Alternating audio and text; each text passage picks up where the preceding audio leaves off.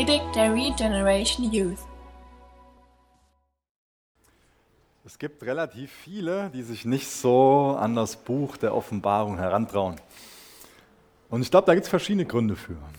Und zwar habe ich so die Auffassung, dass das viele unbegründete Vorurteile der Offenbarung gegenüber haben.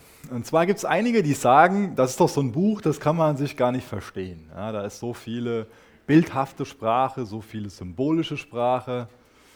Ich lese das und ich bin nur verwirrt darüber. Und andere gehen her und sagen, aha, da geht es so viel um Zorn und da geht es so viel um Gericht. Das ist alles so negativ. Muss ich mir das wirklich antun? Und dann frage ich mich echt, ob man die Offenbarung so negativ sehen kann, wenn man sie im Ansatz versteht. Die Offenbarung ist in diesem Wort Offenbarung bekannt, aber ich finde es interessant, welches, äh, welches Wort oder welche Worte der Autor, der Johannes, da hinzufügt. Nämlich der schreibt nicht, dass, das, dass ein Buch Offenbarung heißen soll, sondern dass das Buch die Offenbarung von Jesus Christus ist. Und wenn wir das verstehen, wenn wir Jesus hinter dem Text sehen, dann ist das Buch für uns nicht negativ und auch nicht so mysteriös und absolut unverständlich, sondern verstehen wir schon mal den Hauptzweck, warum das Buch geschrieben worden ist, nämlich um Jesus zu offenbaren, um zu zeigen, so und so ist Jesus. Und ich glaube, dass wenn wir die Offenbarung gut verstehen, dass sie dann auf keinen Fall so eine Untergangsstimmung verbreitet, sondern dass sie ganz viel Hoffnung und ganz viel Freude verbreitet. Denn sie handelt davon, dass Gott nicht einfach die Welt kaputt macht oder dieses Projekt Schöpfung nimmt, zusammenknüllt und in Mülleimer schmeißt, wie wir das vielleicht schon mal machen mit einem Projekt, was irgendwie nicht so erfolgreich war. Vielleicht kennt ihr das von euch, ihr habt euch irgendwas vorgenommen und ihr habt irgendwas gebaut und das, was dann rausgekommen ist, das ist nicht so ganz so das, was, was ihr euch eigentlich gewünscht hattet. Und dann nimmt man die ganze Sache und kickt sie in die Tonne oder wirft sie in die Tonne oder was auch immer. Und ganz ehrlich, wenn ich mir angucke auf den ersten Seiten der Bibel, was sich Gott eigentlich mit der Schöpfung gedacht hat, also wenn ich Gott wäre, ich würde die Welt einfach nur nehmen, in die Tonne. Und dann wäre die Offenbarung negativ. Und dann würde sie Untergangsstimmung verbreiten. Wenn das Buch wirklich davon handeln würde, dass Gott mit der Schöpfung fertig ist und am Ende ist, frustriert ist und grieskrämerisch irgendwie so in die Tonne. Die Offenbarung handelt davon, dass Gott, der die Welt erschaffen hat, das Böse abschafft und die Welt von dem Bösen reinigt, das Böse aus der Welt hinauswirft. Dass er irgendwann, nachdem das Maß voll ist, einen Schlussstrich zieht und sagt, so geht es nicht mehr länger weiter. Und zu dem zurückkommt, was er ganz am Anfang wollte. Dass wir in dem Zustand sind, den wir auf den ersten Seiten als Garten Eden, als Paradies beschrieben bekommen. Und deswegen verbreitet die Offenbarung so viel Hoffnung. Deswegen macht mir das so viel Spaß, da durchzugehen. Nämlich darauf hinzudeuten und zu sagen, Jesus ist vor uns am Kreuz gestorben, er ist auferstanden, er hat den Sieg errungen über den Satan, den Tod, die Sünde. Und jetzt ist noch Gnadenzeit. Jetzt kann man sich nur dafür entscheiden, das anzunehmen und sich retten zu lassen. Aber irgendwann wird Gottes Geduld am Ende sein. Irgendwann wird das Böse so überhand nehmen, dass Gott sagen muss, und das war's. Aber dann ist nicht alles am Ende in dem Sinn, dass Gott einfach nur die Welt nimmt, die ganze Schöpfung nimmt und uns nimmt und alles kaputt macht, sondern er wird alles neu schaffen. Einen neuen Himmel, eine neue Erde. Und das ist eine sehr hoffnungsspendende Botschaft. Oder? Ein paar ist angekommen, das freut mich. Aber wenn wir da durchlesen, sind natürlich auch dunkle Kapitel dabei. Und wir gucken uns heute Offenbarung 15 und 16 an. 15, ähm, da wird ein Lied erwähnt, was sehr hoffnungsvoll ist. Aber ansonsten gibt es auch viele dunkle Seiten da drin. Und es ist schon mal unangenehm, so viel von Gottes Zorn und so viel von Gottes Gericht zu lesen. Aber wisst ihr was, es wäre noch viel unangenehmer davon zu lesen, dass Gott einfach das Böse gewinnen lässt, oder? Das wäre noch wesentlich unangenehmer. Es ist doch positiv, dass er sich mit dem Bösen auseinandersetzt und irgendwann sagt, und jetzt gebiete ich Einhalt, jetzt räume ich auf mit dem Bösen. Es ist wichtig, dass wir nicht irgendwie so anfangen einzuschlafen, wenn es um Gottes Zorn geht, wenn es um Gericht geht. Es kann ja schon mal vorkommen, dass das durch so negative Sachen, dass unsere Gedanken anfangen irgendwie abzuwandern. Und es ist wichtig, dass uns alles auf Jesus hindeutet. Dass wir Jesus hinter dem Ganzen sehen. Dass wir bei all dem Zorn und bei all dem Gericht immer wieder daran erinnert werden, Gott will viel lieber retten als richten. Gott will viel lieber retten als richten. Ich hoffe, dass dir der Satz durch den Kopf halt, dass du das in deinem Herzen weißt und dass du danach lebst. Wir können mal Offenbarung 15 lesen. Ist gar nicht so lang das Kapitel. Offenbarung 15 ab Vers 1. Dann sah ich am Himmel ein anderes Zeichen, das groß und wunderbar war. Sieben Engel hielten die sieben letzten Plagen, die Gottes Zorn vollendeten. Ich sah vor mir etwas, wie ein mit Feuer vermischtes Kristallmeer aussah. An seinen Ufern standen alle Menschen, die über das, das Tier und sein Standbild und die Zahl seines Namens gesiegt hatten. Alle hatten von Gott Hafen bekommen und sie sangen das Lied Moses, des Dieners Gottes und das Lied des Lammes. Groß und wunderbar sind deine Taten, Herr Gott, Allmächtiger. Gerecht und wahrhaftig sind deine Wege, König der Völker. Wer sollte dich nicht fürchten? Herr, und deinen Namen verherrlichen, denn du allein bist heilig. Alle Völker werden kommen und vor dir anbeten, und deine gerechten Taten sind offenbart worden. Dann blickte ich auf und sah, dass der Tempel im Himmel das Heiligtum im Zelt Gottes weit geöffnet wurde. Die sieben Engel, welche die Schalen der sieben Plagen trugen, kamen aus dem Tempel. Sie waren in reines weißes Leinen gekleidet und hatten goldene Gürtel über der Brust. Und eines der vier lebendigen Wesen reichte jedem der sieben Engel eine goldene Schale, gefüllt mit dem schrecklichen Zorn Gottes, der in alle Ewigkeit lebt. Der Tempel war vom Rauch der Herrlichkeit und Macht Gottes erfüllt. Niemand konnte den Tempel betreten, bis die sieben Engel die sieben Plagen ausgegossen hatten. Habt ihr schon mal überlegt, was Menschen zum christlichen Glauben hinzieht? Was Menschen dazu bringt, den Gott anzubeten, den wir Vater nennen? Kann da ganz verschiedene Gründe geben. Ja. Ich habe das schon erlebt, dass Leute einfach eine, eine christliche Gemeinschaft, eine Jugendgruppe, eine Gemeinde einfach sehr attraktiv fanden, sich in der Gemeinschaft wohlgefühlt haben, es toll gefunden haben, dass sie ihre Zweifel äußern konnten und ähm, ehrlich sein konnten, also so angenommen worden, wie sie sind. Und dass das dazu geführt hat, dass sie Jesus angenommen haben.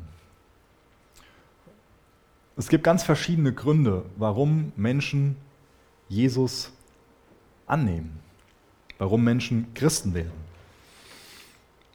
Und ich finde interessant, welcher Aspekt hier durch unser Text und durch, den, durch die Verse, die wir gelesen haben, beleuchtet wird. Nämlich da steht drin, deine gerechten Urteile sind offenbar worden. Sind offenbart worden. Das finde ich sehr interessant, dass sich ganze Nationen zuwenden, Gott zuwenden werden, weil sie erkennen, Gottes Richten ist gerecht. Hast du dich bekehrt? Hast du dich Jesus zugewendet? Hast du Jesus in dein Leben aufgenommen, weil du verstanden hast, Gottes Richten ist gerecht? Für mich war das, mich hat das ziemlich zum Nachdenken gebracht, weil es oft nicht so der Aspekt ist, den ich, wenn ich jetzt mit jemand anderem über das Evangelium rede, so herausstelle. Aber ich glaube, dass es absolut herausstellenswürdig ist, dass es gut ist, wenn wir das unterstreichen dass es Gott sehr attraktiv macht, dass sein Richten gerecht ist. Vielleicht hast du schon mal ungerechte Urteile gehört über dich. Ich muss zum Beispiel immer, wenn ich an, an, an so, so einen Aspekt denke, daran denken, ähm, eine Situation, ich glaube, da war ich in der vierten Klasse, ähm, da war ich ziemlich dafür bekannt, ähm, aggressiv zu sein, ausfällig zu werden und schon mal die Mitschüler ein bisschen. Ähm, das war so mein Ruf, ähm, war leider so, bin ich nicht stolz drauf, keine Angst. Und dann war ähm, einer bei uns in der Klasse, der war sehr, sehr groß, der war nochmal fast einen Kopf größer als ich damals war. Ähm, war ein bisschen tollpatschig und er ist oft gehänselt worden. Ähm, und das habe ich nicht gemacht. Ich habe nicht gehänselt oder gemobbt, aber mich gekloppt mit vielen und mich angelegt. ähm, und der ist den einen Morgen, ist der gehänselt worden, gemobbt worden und ich weiß genau, ähm, wer den geschubst hat. Und ähm, dann ist der ganz blöd, ich, ich, saß am Boden, ist der ganz blöd auf mich draufgefallen, auf mein Knie. Ähm, und dann haben die sich zusammengetan, ähm, die den geschubst haben, ähm, und haben dann gesagt, ich hätte den verprügelt. Ja? Und das war natürlich für die Lehrerin auch klar. Und ja, der Micha, der ist dafür bekannt und so und so. Und dann musste ich mich vor der ganzen Klasse bei ihm dafür entschuldigen, was ich denn Böses gemacht habe, obwohl ich gar nichts gemacht habe, außer da am Boden sitzen und zu chillen. Ähm, und musste ihm noch was basteln, weil er war immer unordentlich. Und dann musste ich ihm was basteln, dass, dass er seine Stifte da schön säuberlich hin. Ähm, naja, ähm, das saß irgendwie ziemlich tief bei mir. Ähm, und ich glaube, das ist ein banales Beispiel. Ich habe da kein Trauma von bekommen, ich bin darüber weggekommen. Ähm, aber trotzdem kennen wir viele Situationen in unserem Leben, vielleicht hat jeder von uns so schon mal was erlebt, wo wir ungerecht behandelt worden sind. Wo jemand anderes über uns gesagt hat, der hat das und das gemacht, aber wir waren es gar nicht. Und wir alle haben einen Sinn für Gerechtigkeit. Wir wünschen uns Gerechtigkeit aus ganzem Herzen. Und das ist zu unterstreichen, wenn es um Gott geht dass Gott gerechte Urteile spricht, dass er nicht ungerecht ist.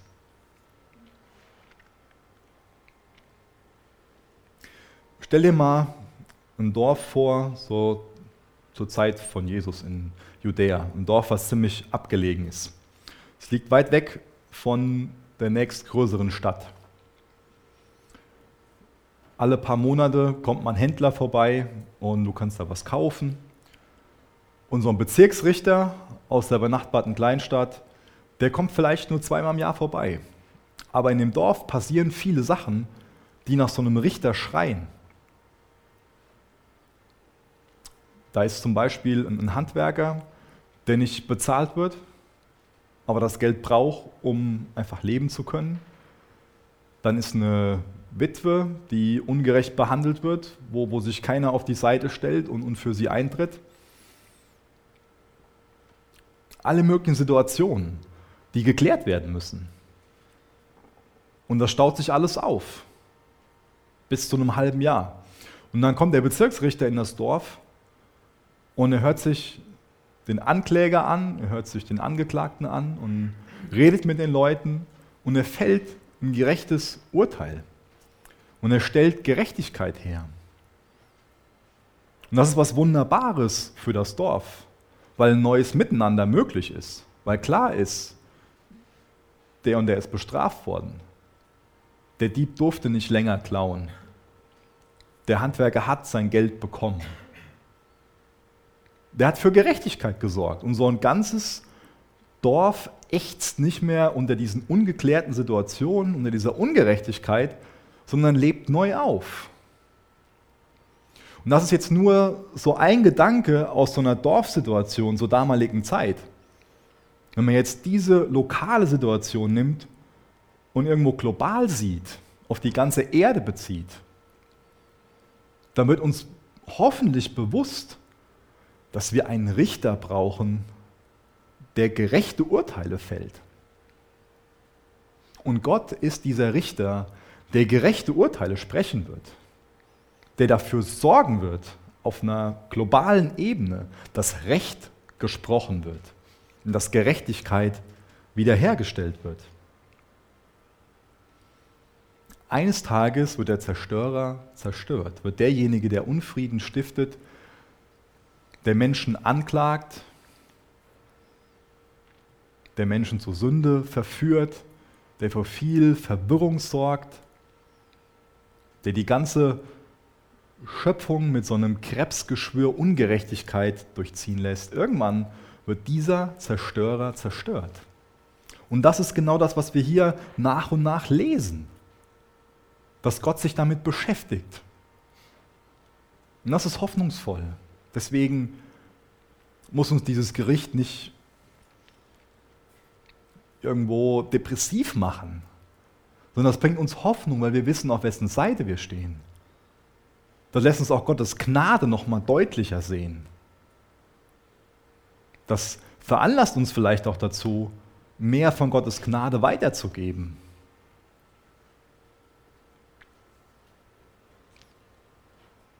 Und dann finde ich es interessant, dass diese Menschen, die, die triumphieren, die überwunden haben, die auf der Seite Gottes stehen und nicht diejenigen, die sich auf die Seite des Antichristen gestellt haben, dass die Menschen, die auf der Seite Gottes stehen, diese Befreiung, diese Gerechtigkeit, diesen Sieg erlebt haben, dass die dasselbe Lied singen, wie in 2. Mose 15 beschrieben wird.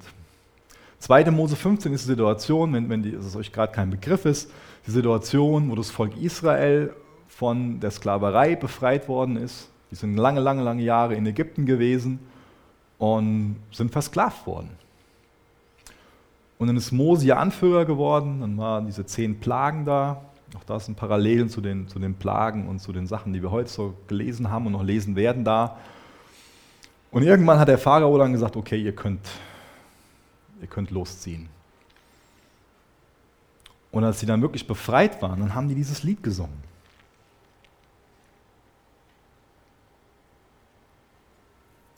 Sie sind befreit worden von den Unterdrückern. Sie haben lange Jahre geschrien nach Gerechtigkeit. Sie haben geächtzt unter dieser Sklaverei, dass sie nur arbeiten mussten, arbeiten mussten, arbeiten mussten.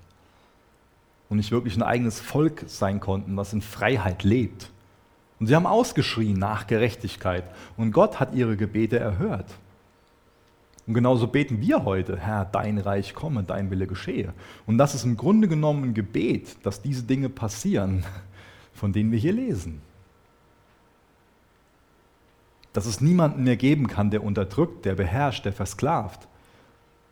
Was Gott macht, er führt uns in Freiheit.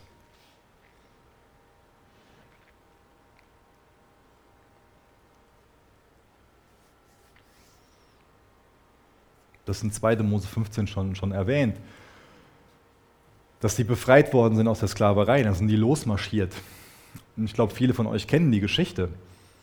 Die waren noch gar nicht so weit weg. Da haben die hinter sich so Wolken gesehen und denen ist klar gewesen, dem Volk Israel, dass sie verfolgt werden. Und wisst ihr was? Vorher haben die noch Mose bejubelt als den tollen Anführer, der sie befreit hat. Aber dieses Jubeln oder Bejubeln von Mose hat ganz schnell ein Ende gehabt. Nämlich hinter ihnen waren die, war die Armee des, des Pharaos. Auf der Seite war ein felsiges Gebirge, wo sie unmöglich als ganzes Volk durchziehen konnten. Und vor ihnen war das Rote Meer.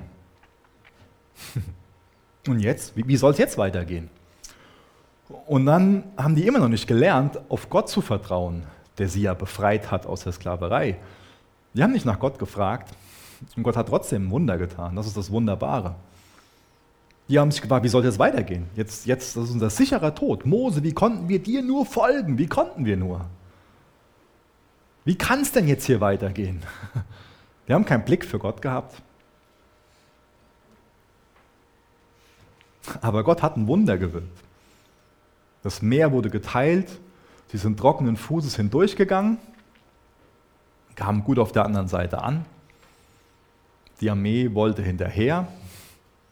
Das Wasser fließt zusammen. Die Feinde sind vernichtet. Und das Volk singt im Roten Meer, im, im, im Rücken davon, dass groß und wunderbar Gottes Taten sind.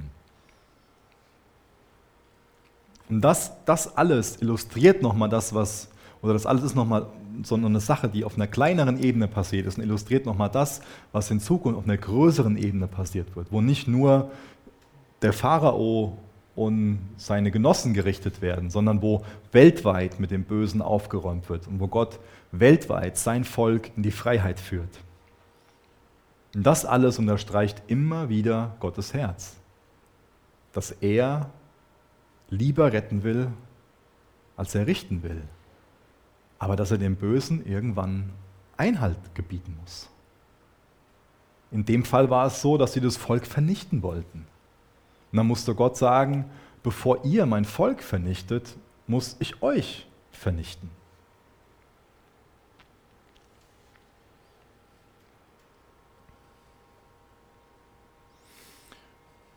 Was ich noch an dem Lied, das soll nur so eine Randnotiz sein, erwähnenswert finde, ist der Fokus, der, der auf Gott liegt.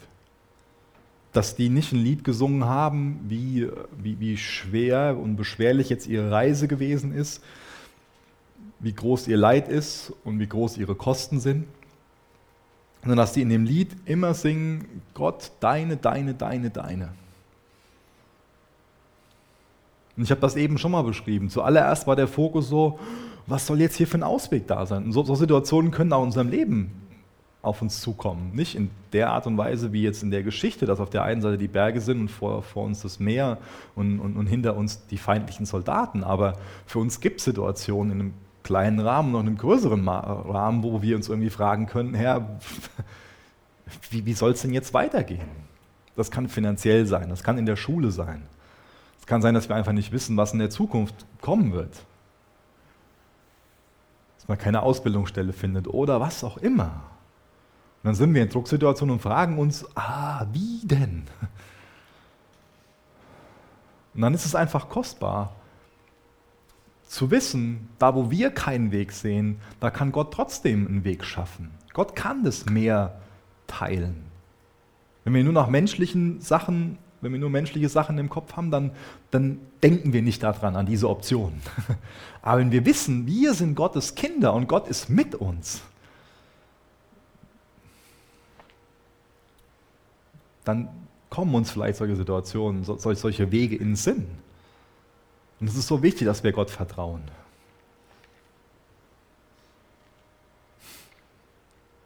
Wir werden an vielen Punkten in unserem Leben zurückblicken und sagen, Groß und wunderbar sind deine Werke. Wir stehen vielleicht vorher da und schütteln mit dem Kopf und fragen uns, wie, wie soll das werden?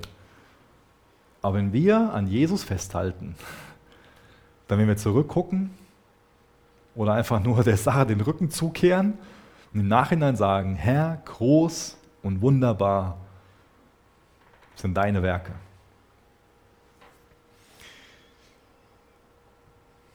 Offenbarung 16 der erste Teil, Vers 1 bis Vers 8. Dann hörte ich eine laute Stimme aus dem Tempel zu den sieben Engeln sagen, Geht jetzt und gießt die sieben Schalen mit dem Zorn Gottes über die Erde aus. Da verließ der erste Engel den Tempel und goss seine Schale über die Erde aus. Ein schlimmes, bösartiges Geschwür brach an allen Menschen aus, die das Zeichen des Tieres trugen und sein Standbild angebetet hatten. Danach goss der zweite Engel seine Schale über dem Meer aus, und das Wasser im Meer wurde wie das Blut eines Toten. Und alles, was im Meer lebte, starb. Und der dritte Engel goss seine Schale über den Flüssen und Quellen aus, und sie wurden zu Blut.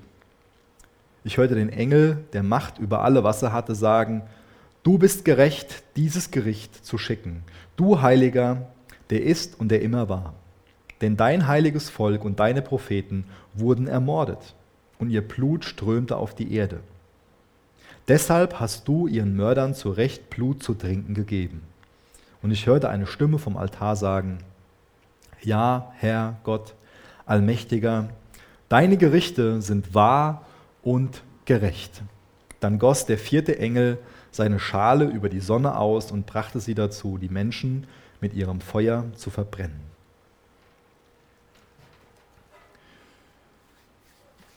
Gott ist sehr geduldig. Das ist schon lange die sogenannte Gnadenzeit da. Gottes Gnade geht sehr, sehr, sehr, sehr, sehr, sehr weit. Seine Geduld geht viel weiter als unsere menschliche Geduld. Aber jetzt ist das Maß voll. Oder man könnte sagen, jetzt sind die Schalen voll und jetzt werden die Schalen ausgegossen. Das haben wir jetzt hier von den ersten vier Schalen gelesen, von den ersten vier Plagen. Und manch einer ist jetzt irgendwie so ein bisschen verstört und sagt so, ah, wie grausam. Und wie kann Gott nur? Ich habe gelesen, dass jemand das Evangelium von einem liberalen Christen wie folgt zusammengefasst hat. Fand ich ganz interessant. Und zwar würde sich das Evangelium von einem liberalen Christen wie folgt anhören. Ein Gott ohne Zorn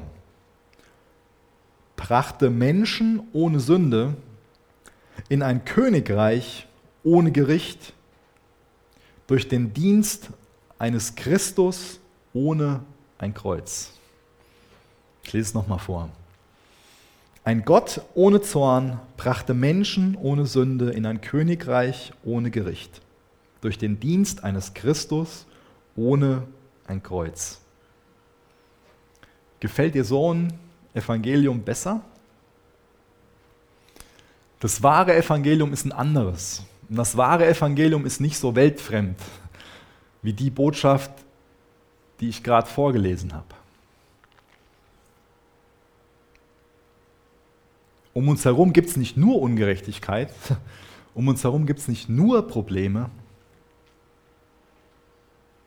Ich habe Tage, die ich vom Aufstehen bis zum Schlafengehen einfach nur genieße, die einfach nur schön sind. Es gibt unheimlich viele tolle Zeiten im Leben, aber wir alle leiden unter Ungerechtigkeit. Wir alle machen schon mal ganze Tage durch und Wochen, vielleicht auch Monate, vielleicht auch Jahre, die sehr dunkel sind, wo wir unter Krankheit, Ungerechtigkeit, unter ganz vielen Sachen leiden.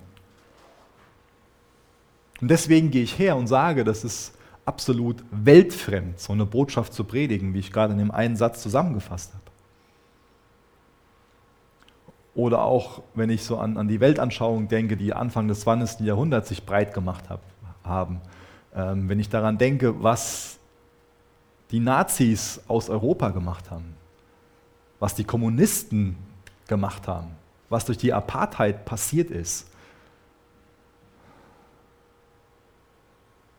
Es ist doch weltfremd zu denken, dass es keine Ungerechtigkeit gibt und dass sich das alles so von alleine löst.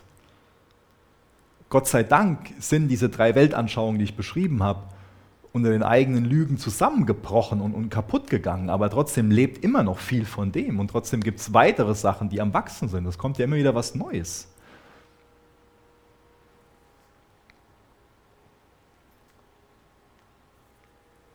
So kreuzlose Botschaften, die lullen uns Christen ein und machen uns komplett weltfremd.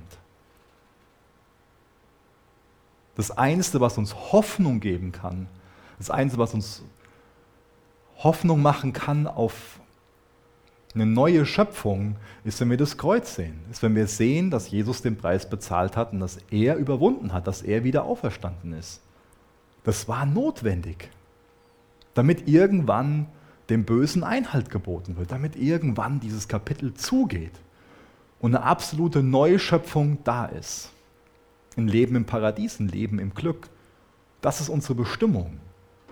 Im Paradies zu leben und es gegenüber Gottes zu sein. Und das ist total gestört. Und weil wir nicht in unserer Bestimmung leben, weil wir nicht in dem leben können, wofür wir geschaffen sind, bis zu einem gewissen Punkt können wir das jetzt schon, aber wir können es nicht vollkommen. Deswegen ist da was in uns, was wo wir einfach immer wieder an, an unsere Grenzen kommen, wo wir immer wieder frustriert sind, wo es immer wieder dunkel um uns herum wird.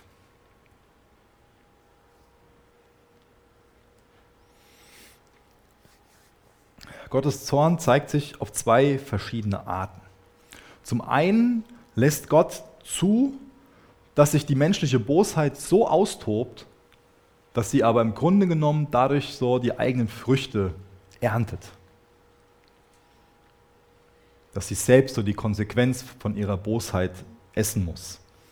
Aber auf der anderen Seite zeigt sich sein Zorn so, dass er direkt eingreift und das Böse stoppt, wenn es einfach zu weit aus dem Ruder läuft.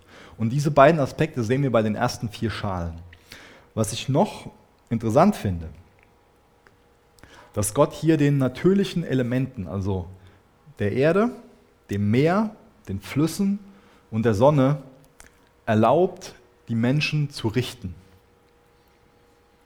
Und das ist auch so eine Mischung aus, aus, aus beiden Arten von, von Zorn. In Römer 1 wird es beschrieben, dass wir Menschen die sündige Tendenz in uns haben, die Schöpfung zu verehren, obwohl wir dazu geschaffen sind, den Schöpfer anzubeten. Wir beten automatisch an. Dadurch, dass wir Menschen sind, beten wir an. Weil wir nicht allgegenwärtig sind, weil wir nicht allmächtig sind, weil wir nicht allwissend sind, müssen wir hergehen und mit unseren Ressourcen, das heißt mit unseren Finanzen, mit unserer Zeit, auch mit unserer Liebe,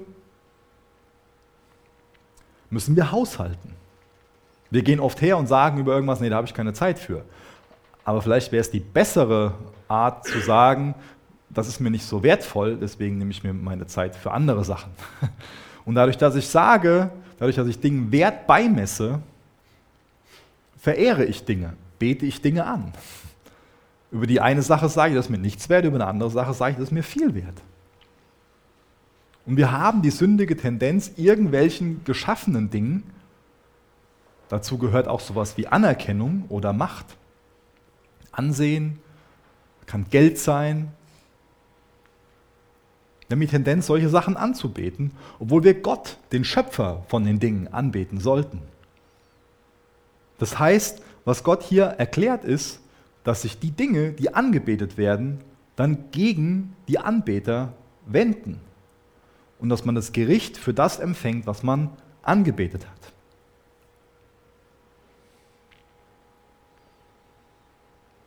Wir bekommen jetzt bis Kapitel 20 erklärt, wie Gott mit dem Bösen aufräumt.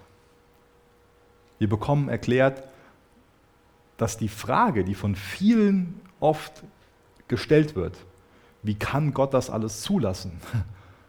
Warum gibt es denn so viel Böses auf der Welt, wenn es doch Gott gibt? Wir bekommen erklärt, wie diese Fragen final beantwortet werden. Ich habe eben schon Kommunismus angesprochen, Faschismus angesprochen. Gott kann doch kein Gott der Liebe sein, wenn er solche Sachen einfach geschehen lässt so und nicht irgendwann für Gerechtigkeit sorgt. Und das macht Gott hier. Dann sind die Schalen voll und dann werden die Schalen ausgegossen und er sorgt für Gerechtigkeit.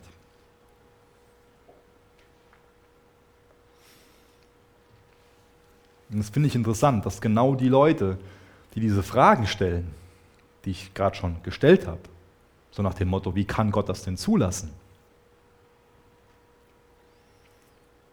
dass die auch diejenigen sind, die jetzt hier die kritischen Fragen stellen und sagen, wie kann Gott denn so zornig sein?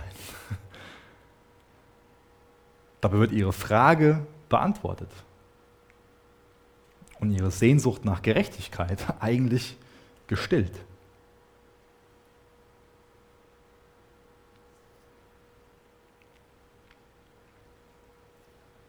Gott bietet uns Menschen das an, was wir nicht verdienen, seine Gnade. Gott bietet uns Rettung an. Und viele Menschen schreien nach Gerechtigkeit. Gerechtigkeit ist das, was wir verdienen. Und wir sind Sünder. Und durch Sünder, durch, durch Sünde verdienen wir die Trennung zu Gott. Deswegen sollten wir nicht in erster Linie nach Gerechtigkeit schreien, sondern nach Gnade schreien.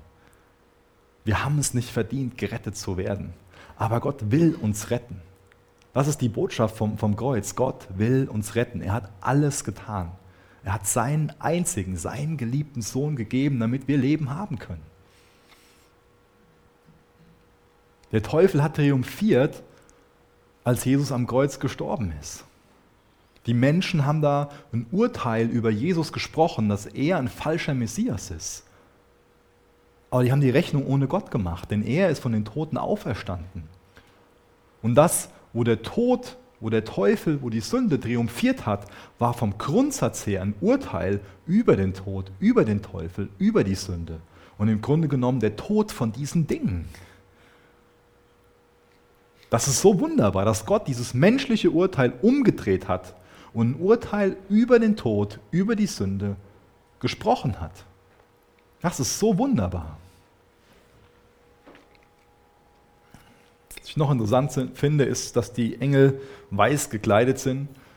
Vielleicht bin ich der Einzige, der den Gedanken hatte, ähm, aber so Menschen, die weiß gekleidet sind, sind sonst meistens Ärzte.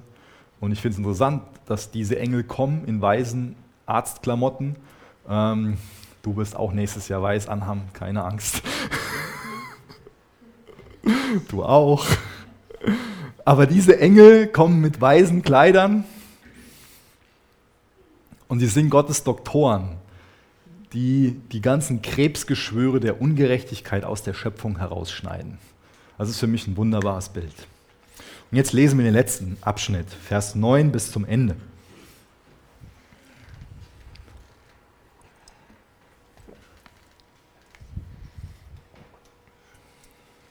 Und die Menschen wurden von großer Hitze verbrannt, aber dennoch verhöhnten sie den Namen Gottes, der Macht über all diese Plagen hatte.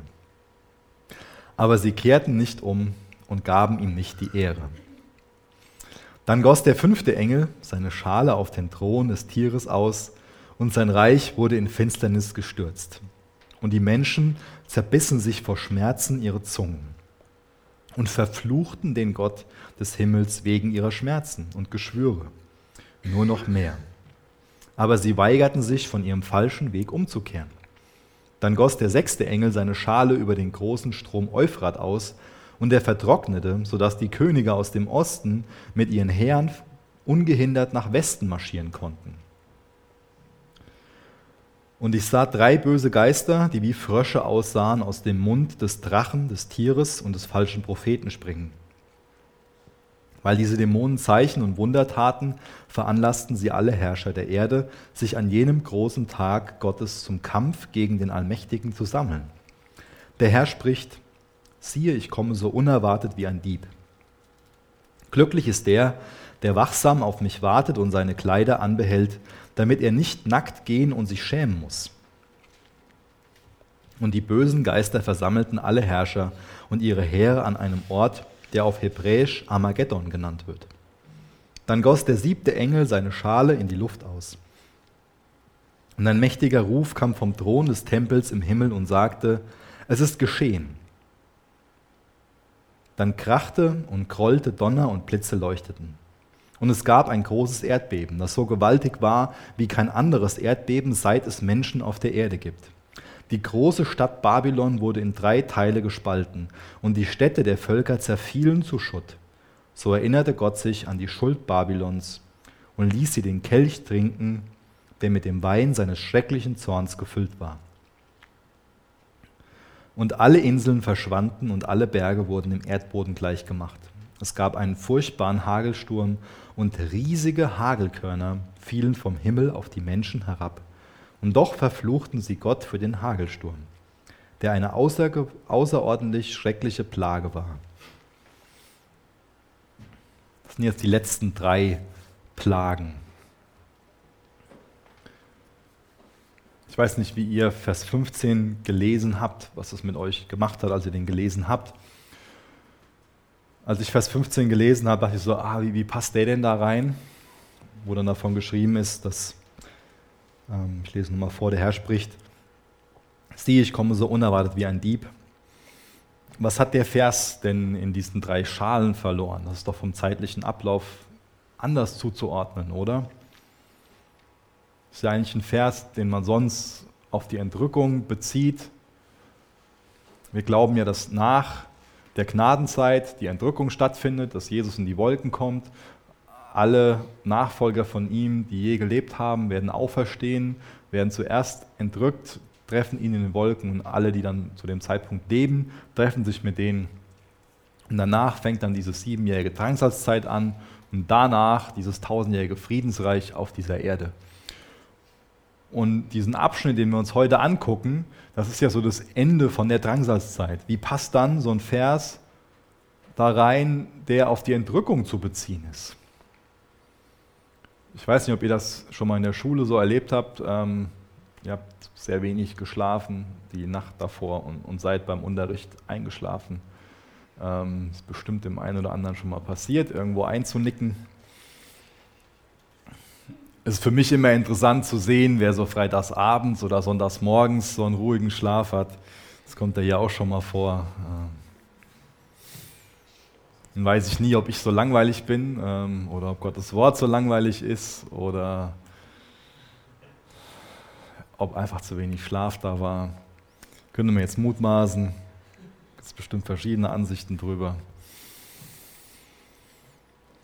Aber ich glaube, dass Gott ganz bewusst diesen Vers 15 da reingeschrieben hat.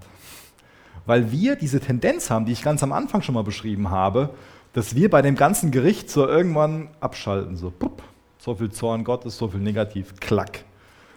Und so Gedanken, die schwirren ab. Und was uns Jesus hier nochmal ganz neu sagt, ist, dass wir wach sein sollen. Und es geht ja auch in den Versen danach gerade und davor auch um diesen Aspekt der, der Verführung. Dieses Bild mit den Fröschen, wo so eine dämonische Verführung da ist. Wir können geistlich gesehen schläfrig werden. Wir können uns einlullen lassen und einfach viele Möglichkeiten, die wir haben, um Buße zu tun, auslassen.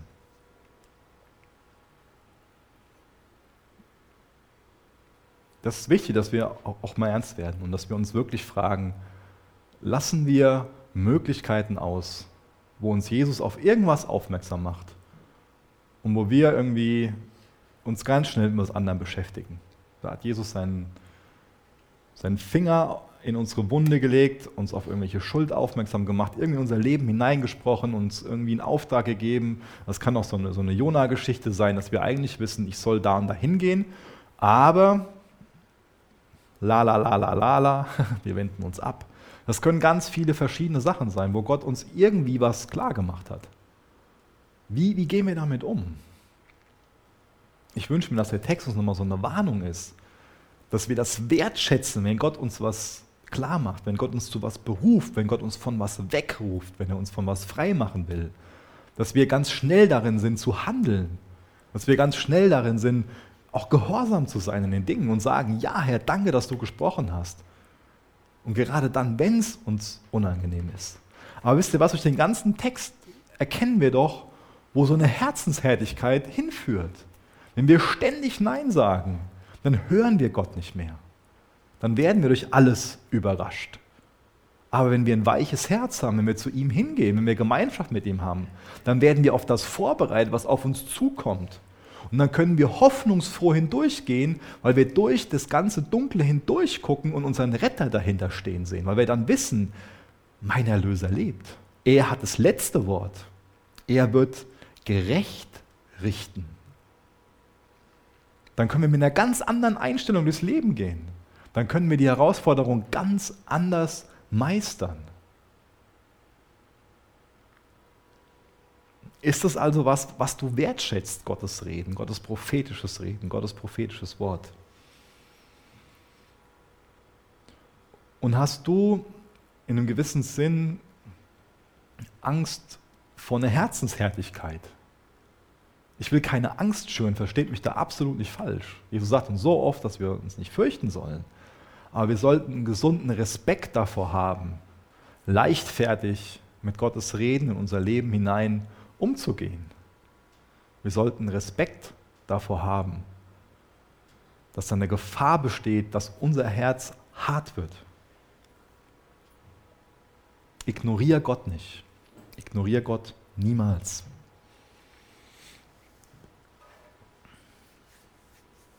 Ich glaube, eine Sache, durch die wir uns oft einlullen lassen, ist unser Wohlstand, ist der ganze Materialismus um uns herum. Dass wir oft im Alltag irgendwie den Blick dafür verlieren, wozu wir Gott überhaupt brauchen. Wir haben ja alles, was wir brauchen. Zumindest die meisten von uns. Wir haben so viele Sachen, die wir als Segnungen bezeichnen. Segnungen beziehen wir so oft auf materielle Dinge.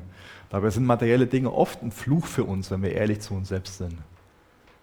Und dann meinen wir noch, wir brauchen das und jenes und das und jenes. Und wir lassen uns einlullen von den Dingen. Und nur weil ein Plus auf unser Bankkonto ist und, und wir glauben, dass wir eine ganz gute Ausbildung haben, deswegen eine gute Zukunft haben, glauben wir auf einmal, wir brauchen Gott nicht mehr. Aber die Wahrheit ist, dass wir jeden Tag, jede Sekunde einfach nur von Gott abhängig sind, egal wie unser Kontostand ist. Egal, was wir für eine Ausbildung haben. Egal, was wir für Erfahrungen gemacht haben. Egal, wer wir sind, egal, was wir besitzen. Wir sind jede Sekunde in unserem Leben einfach nur von Gott abhängig. Das ist die Wahrheit. Deswegen lass dich nicht von irgendeinem Wohlstand verblenden. Dieser sechste Engel, als er die Schale ausgießt, da ermöglicht er eine ganz andere Art von einem Exodus. Exodus wird ja das oft genannt, ähm, was Volk Israel, der Auszug aus Ägypten durch die Wüste durch ins verheißene Land. Und hier gibt es einen Exodus in eine andere Richtung, nämlich da wird beschrieben, dass dieser Euphrat, dass der austrocknet. Und das ist so eine natürliche Grenze. Dadurch können zum Beispiel ähm, die, die Reiche aus dem, aus dem Osten dann nicht mit den ganzen Armeen nach Israel marschieren. Aber, das ist das, das Denken von, von, den Juden, die damals den Text gelesen haben, ähm, aber wenn das alles austrocknet, dann wussten die, dass sie ungeschützt sind vor, von diesen Feinden, dass die Feinde einfach reinmarschieren können, weil diese natürliche Grenze nicht mehr da ist. Das ist ein Bild für ungehindertes Gericht. Und dann wird davon beschrieben, dass dieser Kampf stattfindet, wo eine dämonische Verführung da ist, wo alle zusammenkommen und alle quasi gegen Gott kämpfen. Das ist so, ein Gebiet in der Nähe von dem Berg Kamel, da kann man so drüber gucken, habe ich gelesen. Armageddon, Gebiet 23 Kilometer breit, 32 Kilometer lang, habe ich gelesen. Napoleon hat von der, davon gesagt, dass es das natürlichste Schlachtfeld der ganzen Erde ist. Und in den letzten dreieinhalbtausend Jahren sind dort bereits über 200 Kriege gekämpft worden, von denen wir wissen. Ja. Über 200. Ich weiß nicht, ob es sonst auf der Erde noch mal so was gibt. Ein riesiger Kampf, der da stattfindet. Und ich glaube, auch das deutet auf den Kampf hin, der in uns stattfindet. In uns ist ein Kampf am Toben. Wie der Kampf in Armageddon ausgeht, ist, ist bestimmt.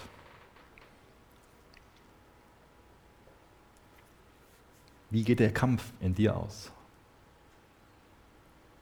Wir tun ja immer so, als ob wir alle Christen wären. Ich hoffe, das ist mein Gebet. Das wäre wunderbar, wenn du eine Beziehung zu Jesus hast. Das ist, weiß ich von ganz vielen von euch. Hast du dich wirklich persönlich für Jesus entschieden? Hast du Jesus in dein Leben gelassen und dir von ihm deine Schuld vergeben lassen? Glaubst du an den, der aus den Toten auferstanden ist, der neues Leben möglich macht? Jesus ist der einste Weg. Nur durch ihn können wir Gemeinschaft mit Gott haben. Nur durch ihn können wir gerettet werden. Dann wird die siebte Schale in die Luft ausgegossen. Das heißt, das ist auch ein Gericht, was sich besonders gegen das wendet, was vom, Weltbild in den Sphären ist, nämlich Geister, Mächte, Ideen, Einflüsse. Haben wir eben von gelesen, von dieser unheiligen Dreieinigkeit, wo diese Frösche aus den Mündern kommen und, und wo ja, diese, diese ganzen Heere da vereint werden. Nur wir hier sehen, dass das alles untergeht. Das heißt, das spricht doch davon, dass ein politisches System, soziales System, dass alles zusammenbricht, dass allem ein Ende bereitet wird. Alles, dass der Zerstörer und seine Systeme, seine Strukturen, dass die vollständig zerstört werden, dass damit ein für alle Mal, dass es ein für alle Mal vorbei ist. Und das Wunderbare ist, dass das nicht das letzte Kapitel im Buch der Offenbarung ist, sondern dass noch ein paar Kapitel kommen. Das ist so kostbar, dass wir wissen, wie es am Ende aussieht. Ich habe eben schon mal so einen Satz erwähnt, den den Hiob geprägt hat. Ich weiß, dass mein Erlöser lebt. Das steht in der Mitte von diesem Buch Hiob, von diesem sehr langen Buch. Hiob ist ja diese Person, die alles verloren hat. Und er sagt in der Mitte von seinem ganzen Leid, ich weiß, dass mein Erlöser lebt. Und ich glaube, dass das ein Grund ist, warum die Offenbarung geschrieben wurde. Dass Gott uns offenbaren will, dass wir wissen können, dass unser Erlöser lebt. Damit wir hindurch gucken können, durch den Zorn, durch das Gericht, durch die ganze Ungerechtigkeit und dahinter wissen, da steht unser Erlöser. Er hat das letzte Wort. Er wird alles neu schaffen. Er wird mit dem Bösen aufräumen. Und deswegen verzagen wir nicht, deswegen verlieren wir unsere Hoffnung nicht, sondern deswegen bekommen wir Hoffnung und neues Leben. Deswegen sind wir dankbar für diese prophetischen Worte, dass wir wissen dürfen, Gott ist ein treuer Hirte, der uns vorbereitet auf das, was kommen wird. Das ist toll. Halleluja. Jesus, danke für dein Wort. Danke, dass du weißt, was kommen wird. Danke, dass du weißt, was auf uns zukommt. Danke, dass du retten willst. Jesus, du bist ein wunderbarer Gott. Danke, dass du dem Bösen Einhalt gebieten wirst. Danke, dass du mit allem Ungerechten aufräumen wirst, Herr. Jesus, danke, dass du das Grab leer hinter dir zurückgelassen hast. Danke, dass du den Tod besiegt hast, den Teufel besiegt hast und die Sünde besiegt hast. Danke, dass in dir Leben ist. Du bist ein wunderbarer Gott. Danke, dass du alles Böse aus dieser Welt entfernen wirst. Danke, dass du gerecht richten wirst. Du bist ein wunderbarer Gott. Gerecht und wunderbar sind deine Werke, Herr. Hilf uns das zu erkennen. Hilf uns, dich dafür anzubeten, Herr. Jesu Namen. Amen. Danke für das Anhören der Predigt. Weitere Informationen findest du unter www regenerationyouth.de